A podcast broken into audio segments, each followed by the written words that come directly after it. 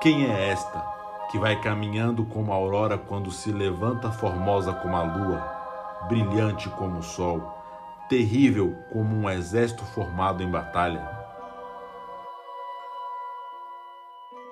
No dia 19 de novembro de 1614, no forte Santa Maria de Guaxinduba, os portugueses estavam para ser derrotados por sua inferioridade de homens, armas, munições, quando surgiu entre eles uma formosa mulher, em volta de uma auréola resplandecente. Ao contato de suas mãos milagrosas, a areia era transformada em pólvora e os seixos em projéteis, fazendo com que os portugueses se revigorassem moralmente e derrotassem os franceses. Os portugueses festejaram então ostensivamente a conquista e assim proclamaram Nossa Senhora da Vitória como padroeira de São Luís.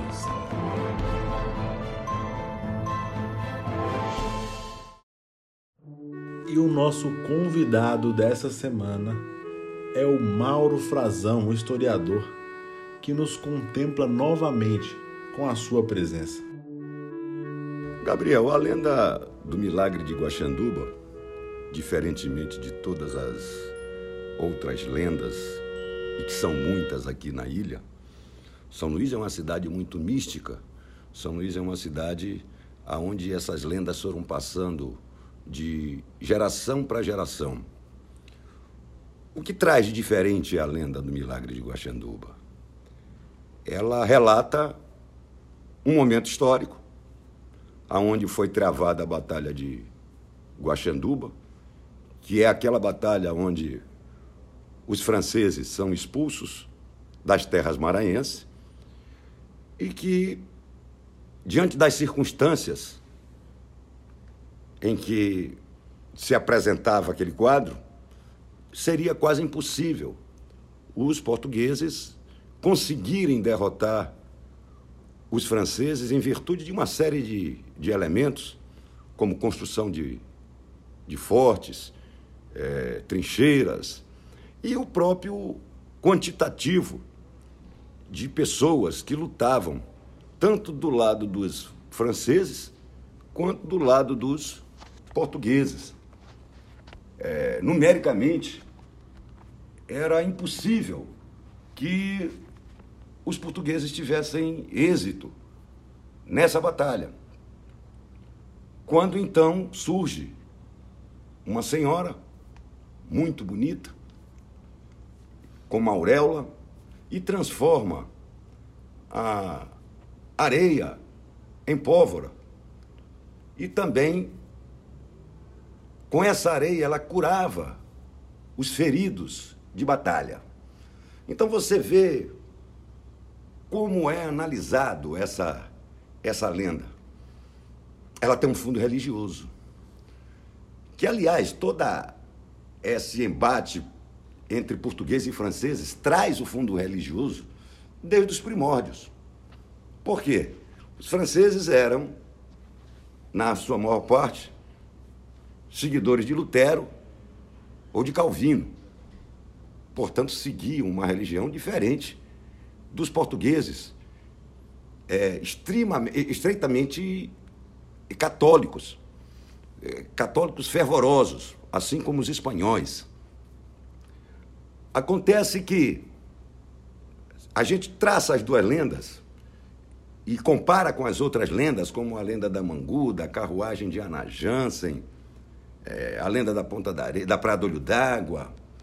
Enfim, são lendas que vieram do imaginário, enquanto que essa, além de sair, de nascer, de, de, de passar de geração para geração, dela passar através é, de um fundo religioso, ela também traz um marco para a cidade, porque Nossa Senhora da Vitória, após a vitória dos portugueses, é, passa a ser a, a padroeira da cidade. A sua catedral, para quem não conhece, é a Igreja da Sé, é a, é a Catedral da Sé. E a partir daí, ela se torna uma figura imponente, é, no tocante à religiosidade da cidade de São Luís do Maranhão. O que foi a Jornada Gloriosa? A Jornada Gloriosa começa desde quando a coroa portuguesa ela toma consciência de que as terras maranhenses, não só as maranhenses, mas aqui nós estamos falando especificamente do Maranhão, precisavam ser retomadas. É, se nós pegarmos o, o início da história, você lembra que o Brasil foi descoberto no ano de 1500 e a nossa colonização ela só vai acontecer a partir de 1530. Foram 30 anos que as terras brasileiras, é, e o Maranhão está inserido nesse contexto, ficam à mercê de outros povos. Então, foi assim que chegaram aqui os franceses, foi assim que chegaram holandeses, foi assim que chegaram ingleses, enfim, diversos povos que vieram, porque o Tratado de Tordesilhas, ele basicamente era um documento que só tinha validade é, entre portugueses e espanhóis. Era uma divisão, era, era um, um testamento que foi otorgado pela igreja, é, dando plenos direitos às terras descobertas ou não do novo continente de serem divididas entre portugueses e espanhóis. Essa história todos conhecem porque vem da, do Tratado de Tordesilhas. Então, toda essa jornada que começa é, para o Maranhão, vindo da região de Recife, Olinda, Recife, até chegar a São Luís do Maranhão, para a retomada da ilha para que a ilha passasse, os franceses estavam aqui no firme propósito de fundar, de, de, de fixar a França equinocial, pós-tentativa do, da, da, França Antártica no, no Rio de Janeiro. E aí é outra coisa interessante, porque no Rio eles passam 10 anos e aqui foram apenas três anos. Quer dizer, oficialmente se sabe disso, é, se pega essas datas. Apesar de que tem muitos é, historiadores que colocam que a presença é, de franceses é anterior a, a, esse período da fundação da, da cidade de São Luís. Então, a jornada é, gloriosa ela era foi exatamente isso. Todas as dificuldades que eles enfrentaram é, nessa caminhada de Recife até chegar a São Luís do Maranhão, até a batalha final, quando acontece no dia 19 de novembro de 1614, no forte de Santa Maria de Guaxanduba, aonde é, os franceses são derrotados de uma forma milagrosa, como nós colocamos na lenda, porém é, é quando os portugueses retomam o comando é, da cidade de São Luís do Maranhão, que já tinha sido fundado pelo senhor de la Ravardière e por Daniel de Latouche.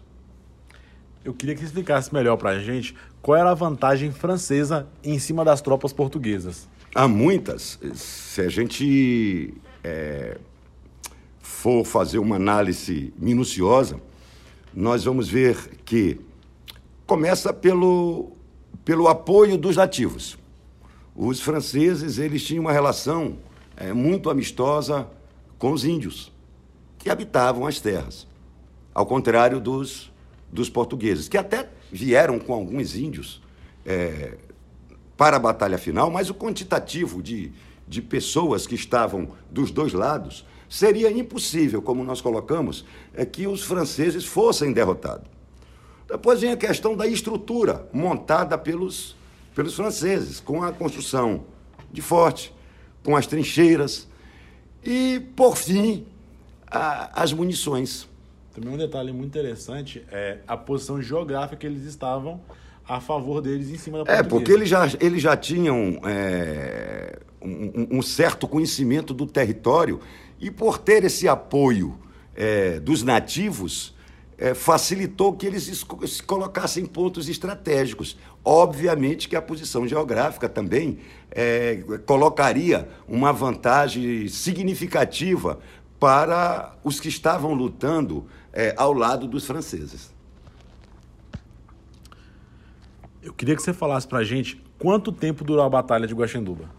Foi uma batalha muito curta. É, dentre, dentre as batalhas que aconteceram, e a gente pode citar aí que, por exemplo, a França Antártica é, passaram 10 anos no Rio de Janeiro em batalha, até ser desestruturado a questão da França Antártica, aqui a batalha começou às 4 horas, às 16 horas, 4 horas da tarde, e às 10 horas da noite, pós a aparição de Nossa Senhora, milagrosamente, os portugueses conseguiram é, a vitória moral e também a, a, a expulsão dos franceses das terras maranhenses. Para finalizar o podcast de hoje, eu queria que você falasse para a gente é, qual a recordação que São Luís tem atualmente após essa vitória. Ficou principalmente o fundo religioso, né? Como eu te coloquei. É, a padroeira da cidade é Nossa Senhora da Vitória. A Catedral Metropolitana, que é, é a, a Igreja da Sé, recebe o nome de Nossa Senhora da Vitória. E São Luís sempre foi uma cidade muito religiosa. É, herança portuguesa, os portugueses, é, desde a, da sua, a, da, da, do seu propósito de colonização, quem é que eles trazem para cá? Os padres jesuítas. Então, vieram com, a finaliza, é, com, com, com um grande objetivo de catequizar. Então, além de, da retomada das terras maranhenses, que obviamente é, ficam no controle da coroa portuguesa, ficam, ficam é, definitivamente incorporadas ao, ao território brasileiro, não que não pertencesse, porque sempre foi São Luís sempre foi terras brasileiras desde a sua fundação, mas legados ficaram, além do religioso, a fundação da cidade de Primeira Cruz, que foi fundado pelos portugueses, onde eles fincaram uma cruz, por isso o nome é Primeira Cruz, e bem próximo aqui na região do Munim, a cidade de Primeira Cruz é fundada também nesse, nesse período da expulsão dos franceses. Mas eu acho que a questão é, religiosa ela, ela tem um peso muito grande é, em todo esse contexto. Como eu te falei, a, a, a lenda é, da Batalha de Guaxanduba, ela além de narrar um fato histórico, porque foi aquele fato real que aconteceu, e ela, ela, ela, ela traz para, para a cidade é, aquela questão também da religiosidade. Eu não gosto nem muito de me referir à lenda, mas à crença, porque a fé é, católica ela foi muito grande nesse momento. E por isso eu acho que esses dois, esses dois fatores, fundação da cidade de, de, de Primeira Cruz, a, a expulsão dos franceses e, a, e Nossa Senhora da Vitória é, ter sido colocada, e ainda hoje, como padroeira da cidade, realmente é o, é o que fica de, de grande recordação dessa batalha, dessa luta que foi muito curta, como nós falamos, apenas é, questão de horas, é, seis horas de relógio, uma batalha que começa às quatro horas da tarde, às 16 horas, e quando é às 10 horas da noite a batalha já está já é concluída, então fica a prova do, do milagre que teria acontecido, é, daquela fé atribuída também às tropas portuguesas, e essa religiosidade ela é muito forte, ficou muito definida é, ao longo dos anos na, na nossa cidade. Então, é, eu acho que a Batalha de Guaxanduba, ela, ela consegue, diferentemente das outras lendas que nós vemos trabalhando, ela não trabalha só o imaginário, mas ela trabalha, acima de tudo, a questão da religiosidade né, do povo português e, consequentemente, do povo maranhense. Gostaria de agradecer o Mauro Frazão por aceitar o nosso convite e estar aqui novamente no Pod Forte nosso muito obrigado. Eu sou Gabriel Veloso e esse foi o Pod Forte. Realização Forte Santo Antônio da Barra e Secretaria de Cultura do Maranhão.